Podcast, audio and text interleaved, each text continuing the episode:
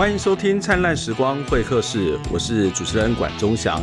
我们的节目是由公民行动影音记录资料库独立制作，要跟我们的听众朋友一起探究事件的门道，而非只看热闹。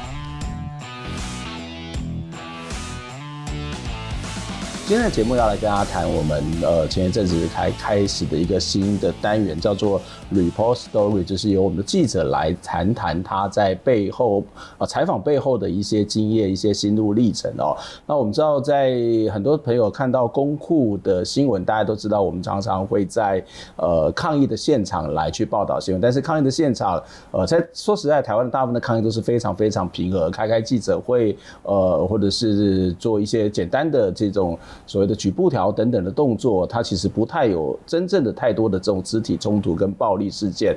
可是这些看似平和，好像没有什么太大的问题。但是其实呢，在采访的现场，记者有时候也会受到各式各样的状况，遇到各式各样的状况。例如说，可能发生了冲突，那记者到底应该要站在什么地方？会不会被无辜的波及？甚至在很多时候，台湾的呃这个独立媒体的记者，在过去不被认为是一个真正的媒体。记者甚至他常常也会被警察说：“哦，我从来没有听过你们的存在啊！”当然，最近这几年稍微状况是比较好一点，可是，在过去公库的采访经验，也常会有记者呃被警察这个拦阻，或者是无故的被抓走。那公库里头最资深的记者，当然就是杨娟如，就是我们现场我们来一起聊天这位娟如，你好。好，各位朋友，大家好，我是娟如。你不只是最资深，也是最。悲情最苦情嘛，就只是因为资深，所以遇到的遇到的几率比较多，因为大概被警察拦阻或者是被抓走几次。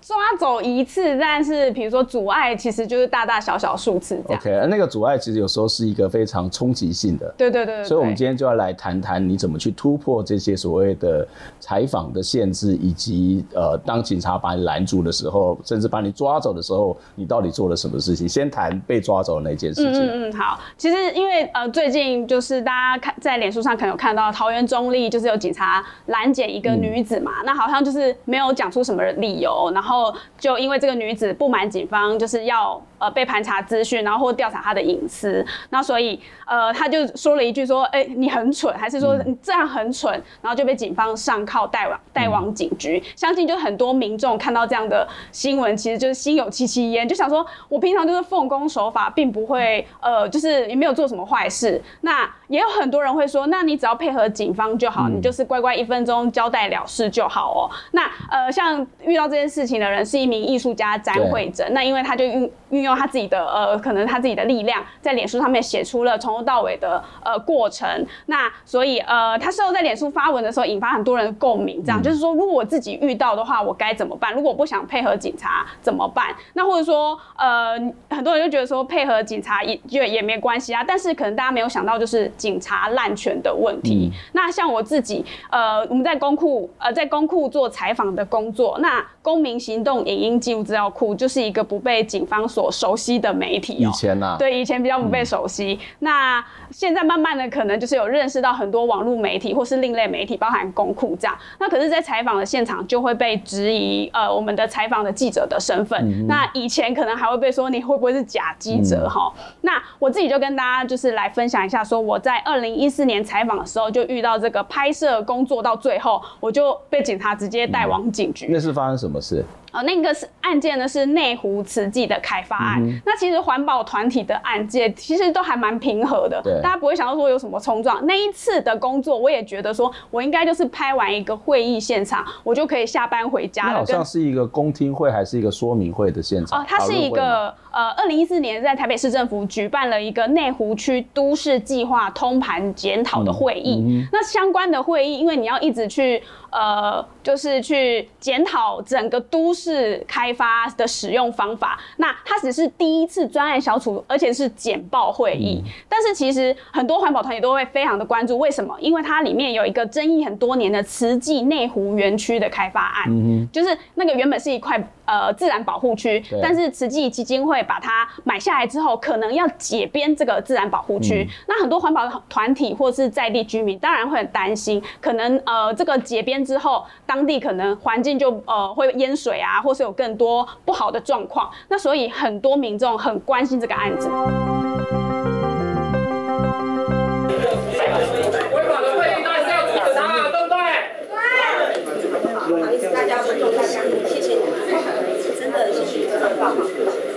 对对今今天如果会议不开我们就到旁边洗。对啊。我们有表达一下意思还没开始嘛。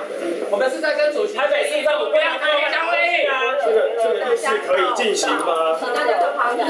两天前的会议可以开吗？什么叫两天前才开会才开会议通知这样可以开吗？为什么都没有人？什么叫做专案小组会议？专案小组会不是公开会议吗？什么叫简报会议？我也专业哪里？主席，你在接受吗？主席，有简报会议这样的法源吗？各位，呃，各位，各位，我们今天谈的不是一件随便的事情呢。不是随便，议会议有会议的程序。可是你第一个程序，有没有法律的程序？有没有法律的程序？有没有法律的程序？这这个要逮捕哦，那个要逮捕哦，逮捕，要逮捕哦。这要怎么进行问？要？逮捕。三四三，刚刚有火气啊，因为有火，所以我们发现有这边火气很大，所以有人灭火，是这样子而已，并没有违法。莫名其妙，你杀在我身上。没有，那是我打的啊，不是你想叫什么叫不是？我打。你莫名其妙你是。谁？你是谁？我是委员，你凭什么对着我？说明。你凭什么对着我头不是上？我，你可以，你可以去报案啊，你可以去报案，不是我。不要这样子，你自己站起来，让拖他的来，你自己走开，来，给他架起来。这个会议完全莫名其妙。来，黑箱会议，莫名其妙。黑箱会议，黑箱会议，黑箱我没有对你啊，没有会议的人。怎么叫我们带来的？好，十多个环保人士在台北市政府西北区啊西南区八楼，四个一组，四个一组，来。抱歉，抱歉。其实你们一起回去协助调查好不好？我们警执法的执法，警察执行刑事法来，两位，先先先这个来。好好啦，台北市政府违法，台北市政府违法，台北市政府违法。不好意思，不好意思，记者看一下，看一下，我跟他们不是一伙的好吗？你搞清楚，你搞清楚，里面有很多记者在里面，所以你不让我出去。不是，我要问一下我们长官呢，因为现在整个都管制，啊，不好意思。你确定？我已经给你秀了证件了。你让我配合什么？我先回答我，你让我配合你什么？小队长这边有个记者，我妨碍我妨碍什么公务？我什么？这个不行。小队长，你要找管小队长，国发会主委之类的吗？不是啦，不好意思，不是不是。抱歉，抱歉，抱歉，你找我们的找我们的发言人士来来配合，好不好？啊，找我们的发言人士配合。你先关掉，你先关掉，你先吧，来，你先关掉好了。记者在，一起配合下去好了。好，下去我下去。我现在配合，但你不要动我，好好，我配合。你用你用，那你不要抓我怎么样？好，你不要动我，不要抓我。我要下去了，但你不要动。我告诉你，我今天根本都没有做，我你们要怎么陪我？我留资讯给你，我拿身份证给你，这样可以吗？找我们发言人士，找我们发言人士来应对。如果是你是确实是记者的话，我确实是，想怎么样？对，我给你身份证，请你们登记资讯好吗？抱歉，我们如果是记者，刚有那个的话，我们请你资料给我们，好吗？为什么要打？我来这边执行公务，为什么我不能拍？搞到最后是什么好，你拍啊，对，我拍拍啊，登记登记我的资讯，我身份证拿给你们。调查，好吗？你配合调查，我要配要配合请不要抓我。没有办法，我们执行。我就说你们都不要碰，我我自己走好不好？我自己走，我自己走，我不是罪人，我只是来旁听的，他会搞成这个样子，这什么国家？的现在是怎样？我只是来采访，要搞成这个样子。我只是来采访，要搞成这样子。悲哀呀！我的妈呀！这就是台北市政府啊！你这个先你先坐一下哈，我请他来，不好意思哈，因为那个有那个跟两个发言人是有特别的时候打电话过来，是是是，好好，不会，你先坐一下哈。辨识不出来。这是常识吧？这是常识吧？因为我们那个时候不知道记录的身份，我们现在查证，我们先把先他一开始就这样子啊，一开始就是记者，他没有跳来跳去，他从大家没有跳来跳去，今天大家在场下，我们不是现在在剥夺记者自由，言论自由，记者，我们也是为了公民，他是政治记者，请勿剥夺新闻自由。我们都是言论自由，你在机场当天在场，好，是如果。台北市政府在开这个通盘检讨计划的时候，却只在短短两天前的时候才上网公开这个会议的资讯。那很多民众当然就是急得跳脚啦！我这么关心这个案子，难道你是要黑箱通过吗？嗯、那所以很多民众知道了，那。呃，其实在这个会议，甚至还说我不邀请陈情人或团体来到席旁听，嗯、也不提供你们发言登记。嗯、这个啊，看到就觉得说你是不是有什么阴谋？对，所以环保团体就觉得这好像要去限制他们去了解或者是表达意见嘛。是的，是的，因为、嗯、呃，政府很多资讯应该是要应当公开的，尤其像这么一个都市计划通盘检讨跟土地有关的会议哦，那所以就有呃内湖保护区守护联盟，或是像当时的树党，嗯、或是当时青年占领政治等等，还有当地居民的团体。里长都有到县长到现场去杯葛会议。那其实我我在现场拍摄的时候想说，哎、欸，就是很一般，就是去抗议，就说，哎、欸，就是质疑主席说，你怎么可以这么晚才公布会议？结果突然现场一阵的白粉弥漫，原来是有人突然拿起了灭火器喷洒会场，而且是往主席跟委员的身上喷洒，真的很少见，对，非常少见，对对对对。主席也傻眼，你应该也很傻眼。我非常傻眼，然后因为。我虽然那时候没有很靠近那个呃主席或委员，所以我是当场远远的看着整间会议室都是白粉盖住这样子。对，那呃。当时发生这样的事情，我马上觉得哇，是一个非常突发的案件。那我就赶快赶快记录现场。嗯，那警方当然也觉得事情非常重大，在呃台北市政府的会议室里面突然发生这样的事情，当然是不能放过现场的民众，他们会认为这是一个很严重的事情。那所以他们当场就留置了这些环保团体、这些居民，留在当场大概两个小时之后，要调查他们的身份，但是。现场的民众不配合，所以他就说：“那我就把你带回派出所。嗯哼”对，那。当时我因为公库的这个采访的特性，其实就是会紧跟着社运的民众和抗议民众。那因为他们被抬离的过程都是不配合的，所以就是那个手跟脚都是被警方抬出去。那我就是这样跟着一起拍摄，走出去的时候就被女警拦了下来，嗯、然后他就要把我一起送往警车。嗯、那我就觉得，哎、欸，我就说，哎、欸，我是记者，我是来采访的。然后我就递出了我的采访证、记者证，还有甚至。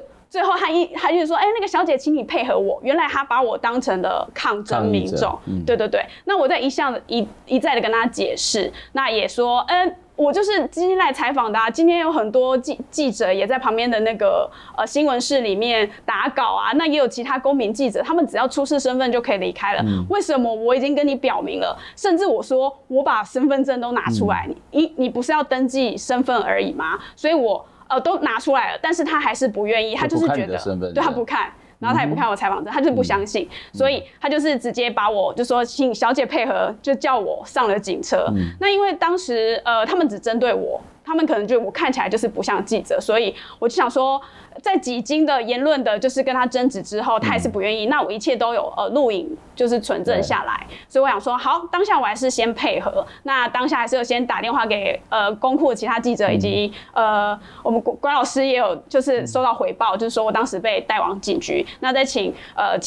记者还有关老师这边帮我再联系，看能我们派律师，对对对，或是通知其他相关的团体，是不是可以先让我离开现场这样子？所以那时候你非常的。心情是怎么样？就是我我我我们其实，在常常讲说一个摄影记者讲嘛，就是如果你今天照片拍的不够好，就是因为你站的不够近，所以我们常常会在一些抗争的现场、冲突的现场，就会紧贴着这些抗争者。这对我们在做报道人是理所当然，因为我们要记录真实，要记录当时的实况嘛。是。可是你因为要去记录当时的实况，记录当时的真实，而被警察以为是抗争者一起带走。是。那个时候你的感觉是什么呢？呃，那时就是警方他是呃，因为有人拿灭火器喷洒，嗯、所以他们先控制了一个就是树党的成员，嗯、的确就有一个男子在当场喷洒，那已经有掌握了一个人，但是现场总共有大概包含我有二十个人，嗯，然后他们就是认为这些民众都必须要接受调查，所以他们依照了警察职权行使法，就是把我们所有人都带回了当时的信义分局的三张犁派出所这样子。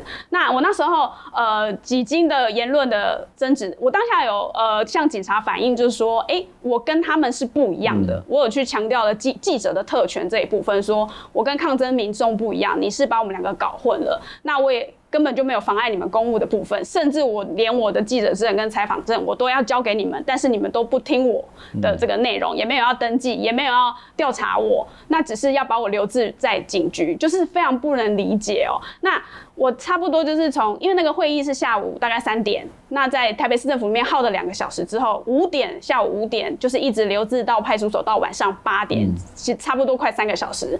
那警方在留置民众没有理由或是正在调查理由的时候。后法定的时时间就是三小时，对，所以他大概留了三小时之后，那当时也有透过新闻记者协会，就是老师这边有去联系那个信义分局长李德威，他们才说哦。娟如，对对对，你是记者这样子，那也没有登记我的资料，也没有问话，当时他说你可以走了，你可以走了，这个非常莫名其妙的状况。但是在警局里面，警局里的警察都不让我离开，嗯，他只说，哎，你也可以去救这个呃这个现场去采访其他民众啊，你不是说你是记者吗？但是啊不好意思，我们分局长说你先坐一下，你不要先不要离开，就完全不能理解他们的做法，他们就是把我当嫌疑犯，我就简单说就是这样子。而且我还记得那时候你还跟他表明说你是记者，然后他就说哦你拍的。东西拿来给我当证据，是是是，他就会说，我觉得这个非常荒谬，非常离谱。对，他就会说，哦、呃，那你刚记者刚好啊，刚刚拍的东西都可以拿来当调查证据啊。嗯、我就说，采访的采访的袋子是采访的袋子，就跟我要不要提供给你当证据是两回事。嗯、你怎么可以这样混为一谈？嗯、对，嗯、那。呃，当下其实心情是非常的起伏，而且我可以完全可以去理解，呃，那个呃，在中立被带走的艺术家詹詹詹女士，就是心情是真的非常的起伏，而且那个肾上腺素真的会狂飙，你会非常的委屈跟不满，跟非常的愤愤不平，就觉得说我已经跟你讲了这么多，但是你却是听不进去，就是以他警察的权利认为说我叫你留下来，你就该留下来，反正最后没事的，就是就没事了。嗯、不过你愤愤不平，最愤愤不平的表现应该不会是在新义分局这一次。我如果没有记错，应该是士令王家采访那一次，也是受到拦阻。然后哇，我后来看那个回看带超凶的。对对对对，到底发生什么事？跟很多民众遇到的时候都会一样，就会觉得。受到冤屈的时候，第一次会特别说，你会会非常高分贝的去质疑警察，说你怎么可以这样对待我？嗯、那所以，我第一次其实被阻碍的时候，呃，是在士林王家的都更案。对。什么什么？公民行动已经进入仓库。啊，再讲一次。哪一个？哪一个媒体？不要动我！对。还有没有进来？你们让摄影记者进。现在媒体不能进去。媒体可以进去，请不要睁眼说瞎话。到现在了。你们已经没有录影存证了。这不行啊，不行。那那个杜根案，因为是呃全台知名的，大家会把它污名化为钉子户的案子。嗯、那时候是台北市政府第一次代拆的民宅这样子，那所以有引发很多声援的呃学生。呃，前去支援这样子。那那时候我在现场拍摄的时候，就有两名女警，一样就是把我当成就是声援的学生，嗯、然后两个一一一人一边把我拉到外面，直接脱离这样子。那。我可能只能说我的力气太小了，我真的没法没办法抵抗，所以我就被带到门外之后，我是高分贝的，就是说你怎么可以这样对我？然后甚至也是不输于那个詹女士在那边说出言不逊的状况。嗯、那两名女女女女警，也就是觉得说，哎、欸，我的工作是把你带出来，她也不管我怎么样哈。那。是因为刚好那时候外面的立委有美女，当时的立委有美女在外面，他就是对着女警说：“哎，他就是记者啊，你为什么抓他？”所以从这事件来看，说女警她不认识公库，她就是不认识一些她不认识的媒体，她就先把你带出来，她先做了再说。那可是她听到呃知名的人，或是有权有势的人，或是立委的。呃，回回应之后，他才能认定说，哦，因为立委认证你是记者，我才承认你是记者，这这样。甚至他可能也不觉得你是不是记者已经不是很重要，因为可能他是立委吧，立委都这样子说不放人也很奇怪。对对对对对，嗯、有可能也许当时我并不是个记者，但只要受到立委的一个肯认，女警就是听立委的话，但他、嗯、他不愿意就听一个他不认识的或者他想排除的人的话，这样。嗯，不过我想这有一部分是除了这个警察执法的程序跟态度或者是方式之外，另外一部分可能是在当时这个台湾的所谓的另类媒体、独立媒体、公共公民媒体，这个慢慢的开始发达，很多人都不知道这是一个什么样的媒体。再加上我们很多的报道，事实上跟抗争者是比较贴近的、比较接近，不管是在一些观念也好，或者是在采访的时候，也会从他们角度去报道问题，所以很自然让他们即使。不是这些执法的方式跟态度，也可能造成他们有这种反应，因为呃，你们就是一伙的，或者是你可能会把这些抗争的过程报道出去，对对他们未必是有利的。是是，有可能因为在过程当中，我会就是全程的呃，对警方可能来说就是我对他们搜证，但其实我这是全程记录跟自保。嗯。那我觉得这一点其实不管是记者，其实一般民众都是。现在可能大家会去质疑说，哎、欸，呃，我被盘查了，我被拦查了，然后呃，我我不我。不认同警方的理由，所以我拿起手机搜证。可是警方会说：“哎、欸，你不准拍我，我有肖像权。”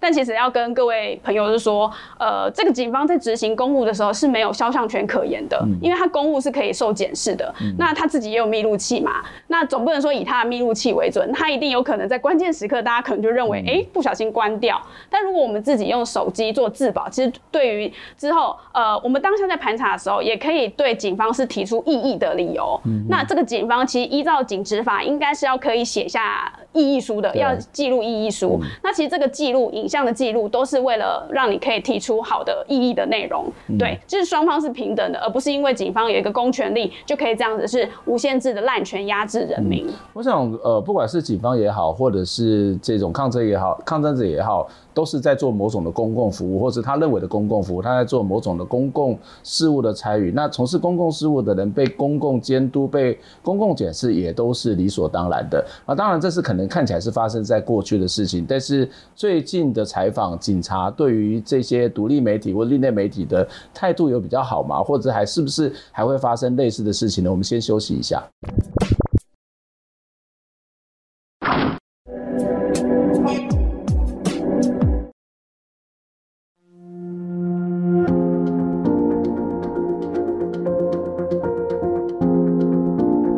是很久以前，就是发生在中正纪念堂附近的华光社区的案子。那那个案子也是，呃，许多抗争学生都在拆迁期限的前一天举办晚会。那警方一样，也就是提早，甚至在晚会时间前面就已经组起了一个呃围篱。那当时警方是有控管，让这个哪些媒体可以进去，就媒体可以登记之后，然后进入那个拆迁区域这样子。但是呢，因为以前就是我刚刚有说，公库是比较不被警方所认识的媒体，那结果呢，我们在换证的时候就被质疑了，说，哎，这个是没有听过的媒体这样子，所以说，哎，请你们等一下，这样，这实际上就是不让我们进去。那其实当时，呃，还有那时候还存在的台湾立报，哦、就是其他媒体的同业，他们都有说，哎，这是我们同业啊，为什么不能进去？但是警方就是不听这一套，对。那当下也是因为我们，呃，也是赶紧在通知，呃，新闻记者协会等等那边来去向警局那边证明说，呃，好像也是由协会这边提供一个媒体的名单，让这个分局这边可以去说，哦，来由协会认定说这几个媒体是可以进去的。那当下我们还是觉得由协会来认定哪些是媒体是有问题的。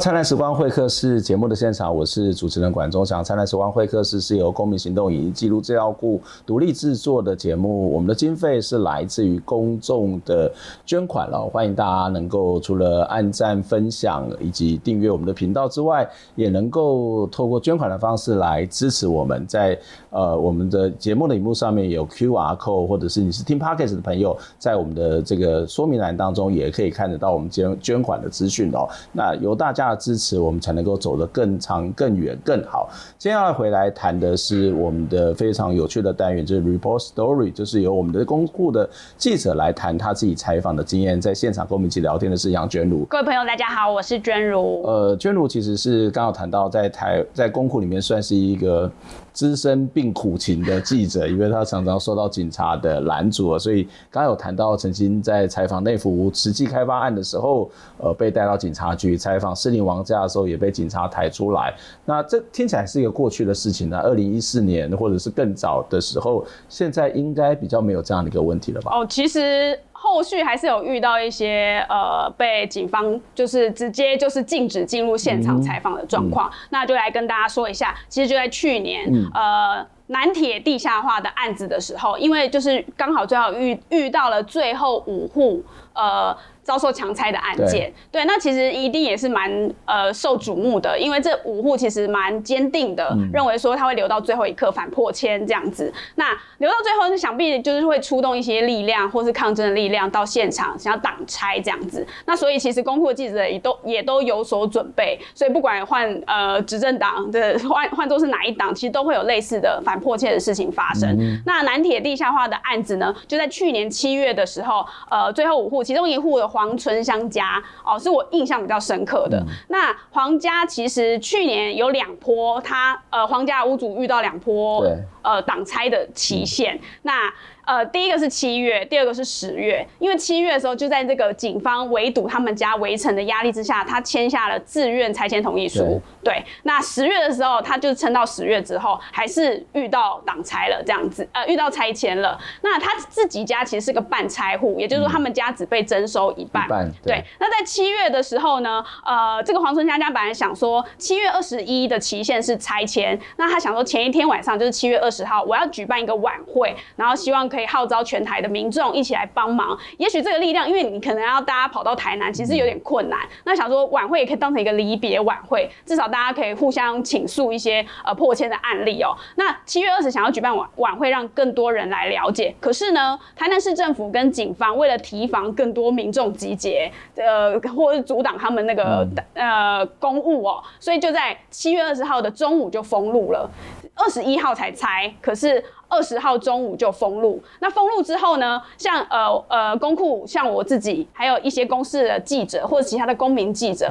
其实我们收到那个晚会的时间，就想说，哎、欸，晚上到就好。这时候到了晚会时间到场是，已经没有办法进入皇家了。嗯、对，所以他是把群众跟记者是围在外头。对对对对，但是其实还有其他媒体呢，其实已经提早一天，嗯、就是七月二十或七月十九号、嗯、就已经提早到皇家那边做呃专题报道或深度报道这样。嗯没想到二十号封封路的时候，所以也就是仅存的两三家媒体就直接住在皇家里面，嗯、但是他们现场警方是说只出不进，嗯，所以他们就一直只能待在皇家里面，甚至也不能出外买东西，嗯、只要出去了就不能进去了，嗯、对，所以就变成有一个阻挡其他媒体进去采访的状况。那其实很荒谬的是，呃，皇家是办拆户，所以只拆房屋的后半部，嗯、但是它挡路的区域是它房屋的前半部。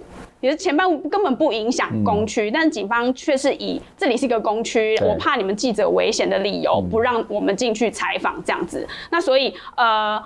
呃，他们只限皇家人可以凭证件出入，但其他记者都不行。那其实我们有据理力争，那其实还有台南市政府的新闻处的科员都有到场来关切。嗯、但是我们所有的媒体，在皇家里面的媒体，在封锁区外的媒体，通通都一起向官员来说，哎、欸，能不能放行媒体进去采访？甚至有沟通协调说，只要你你可以让警察带我们进去拍摄十分钟也可以，嗯、但是。呃，台南市政府新闻处科员这边就说，哎、欸，不好意思，我们不能做决定，这个要由这个呃执行南铁案的铁道局中工处才可以决定。嗯、那我们就会觉得很荒谬啊，就是你你等于是让两三家媒体可以就放行在里面，嗯、虽然你不让他们出来，但其他媒体你就摆明的就是不能进去采访。那我们就有质疑他说，你是不是只让几家媒体采访，嗯、那其他人的媒体就不能采访吗？这样子。嗯，所以呃，这其实可能都还有妨碍自由的问题吧？是。就是因为记者不能出来嘛，一旦出来他就不能进去采访。那有有一直有争取，可是呃中公处说不放就是不放。嗯。那后来怎么办呢？就是但是我们还还是有进去采访。对，其实因为我们在现场，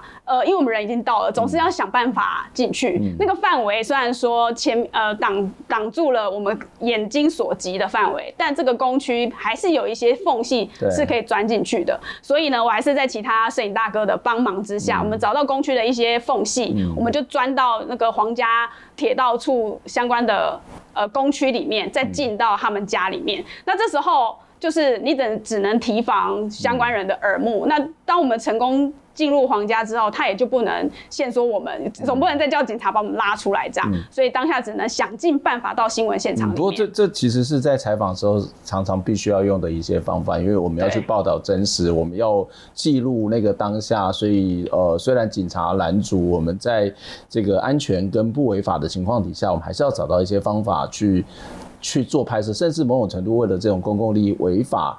说不定还是这个社会有一些不同的评价。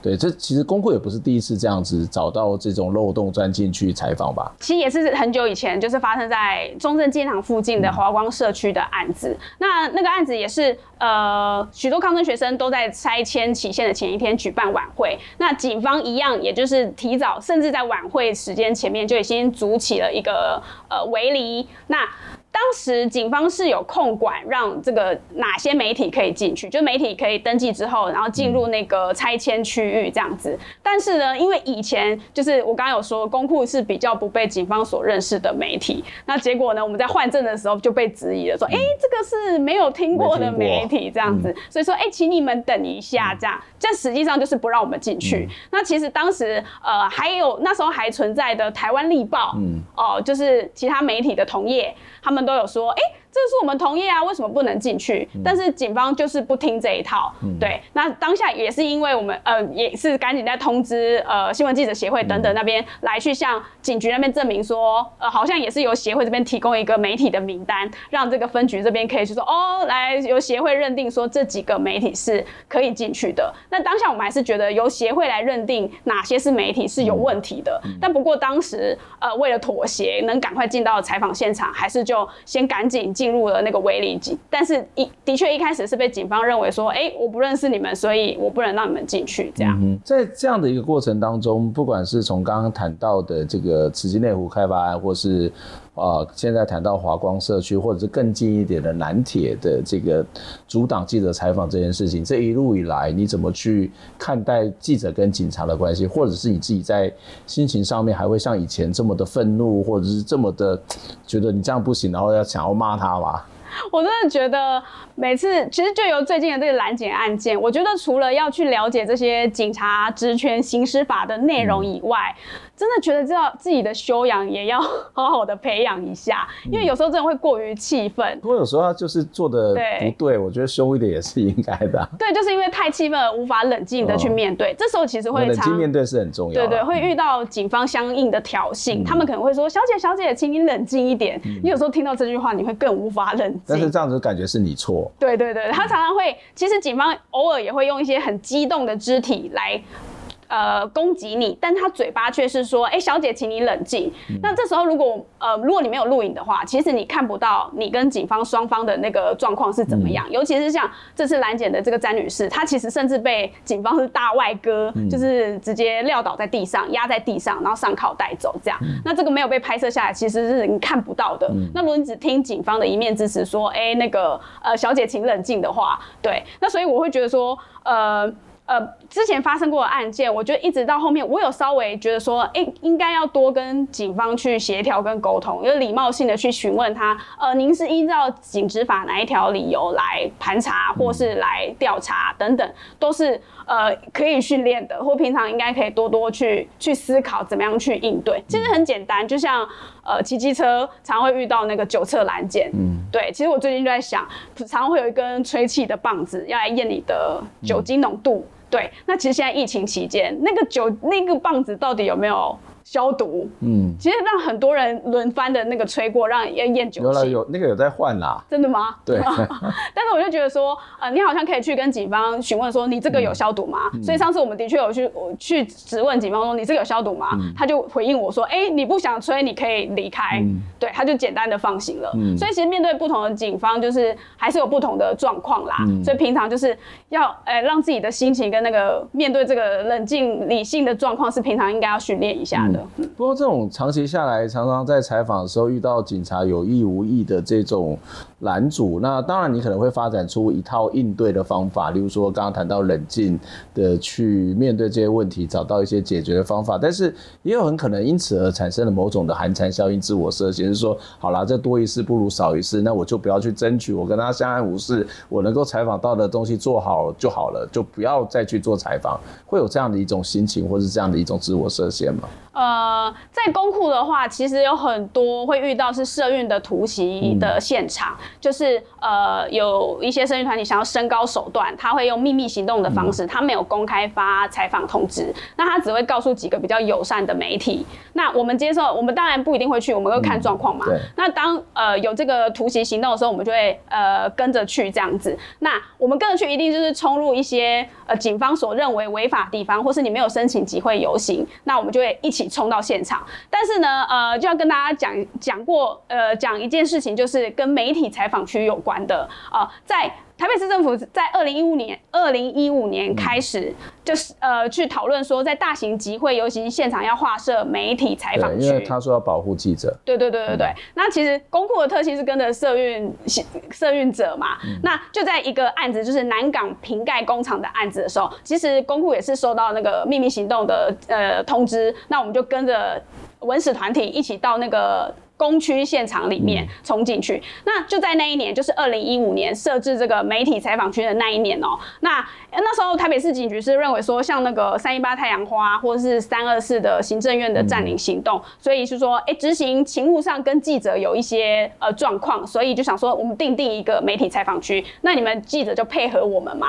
说要保护记者哦、喔。但是我们发现这个案子就很有。在南港瓶盖工厂的时候，就有很明显的寒蝉效应。就我跟着文史团体一起进去，可是后来才到的主流媒体，他们其实在远远的南港工厂的门口拍摄，他们不敢任意的进来，嗯、甚至警方后来来到的时候，就拉起了两道封锁线。嗯、那这个封锁线也让那个主流媒体就是呃小心翼翼的走进来，说：“哎、欸，我们可以拍摄吗？”他们也不敢轻易的越过封锁线。可是当时我跟一些其他的媒体是跟文史团体一起就站在工区。区里面就是任意的走动，嗯，可是我们就看着封锁线外有好几家，呃，两三家的主流媒体就是在外面采访，就是形成一个比较荒谬的状况，他们还是不敢走进来，嗯、对，所以在当时这个南港瓶盖工厂的案子就很明显看到，呃，主流媒体有因为这个采访区的设置，就乖乖待那边，让呃。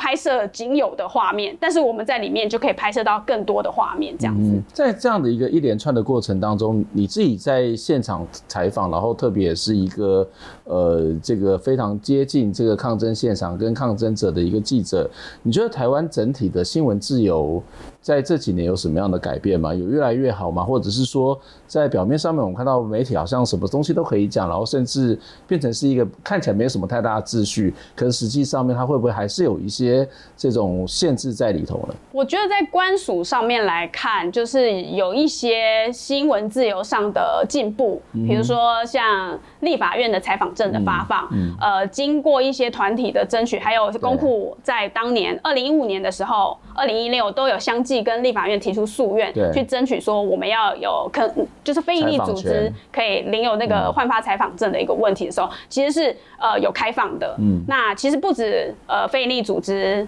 非营利媒体，然后或者主流媒体，或者商业媒体，其实像一般的纪录片导演，或是一般的公民记者，如果你提案的话，嗯、你也是可以向立法院申请的换发记者证。对，在官署方面，我觉得对于网媒或是更多更多元的媒体来说，是有相对比较认识跟愿意进入官署，嗯、但是只是进入官署的部分，比如说环保署，比如说营建署，但营建署也有呃，就是。采访权不一的问题，嗯、就是比如说要根据主席的。意见或是委员的意见才能决定要不要放行。嗯、但是近几年来看是慢慢，我觉得稍微好一点点。可是如果是在官署以外的一个公共区域的采访权，嗯、那是非常的不一定。嗯，对，那。不管是像前几年，我还曾经也是被带警察带带到警察局。那去年南铁案等等的，甚至就是阻挡你，直接不让你进去。嗯，就是时好时坏。但是坏的时候状况是非常的不好的，就是直接阻挡你不让你采访，嗯、但是却呃不见很多人去谴责我们的政府。呃，不让媒体进去采访这样子。嗯，我想这是一个非常重要的一个观察，就是我们看到在这个整个台湾的新闻自由都是一个不断在往上提升，就是排名也是越来越前面。可是有时候那个真正的控制或限制，其实是在关键时刻，是在某些的细节当中，在这个细节里面常常会去限制记者采访。为什么？因为有权利的人最怕被记录，而我们的工作就是要去记录这些有权利的人以及这些抗争的现场。那在这个过程当中，真的非常非常不容易。虽然娟如是资深又苦情的人，但是也为我们台湾社会立下了这个呃，拍摄了非常非常多重要的历史的关键时刻。今天非常谢谢娟如来接受我们的访问，我们下礼拜再会，拜拜，拜拜。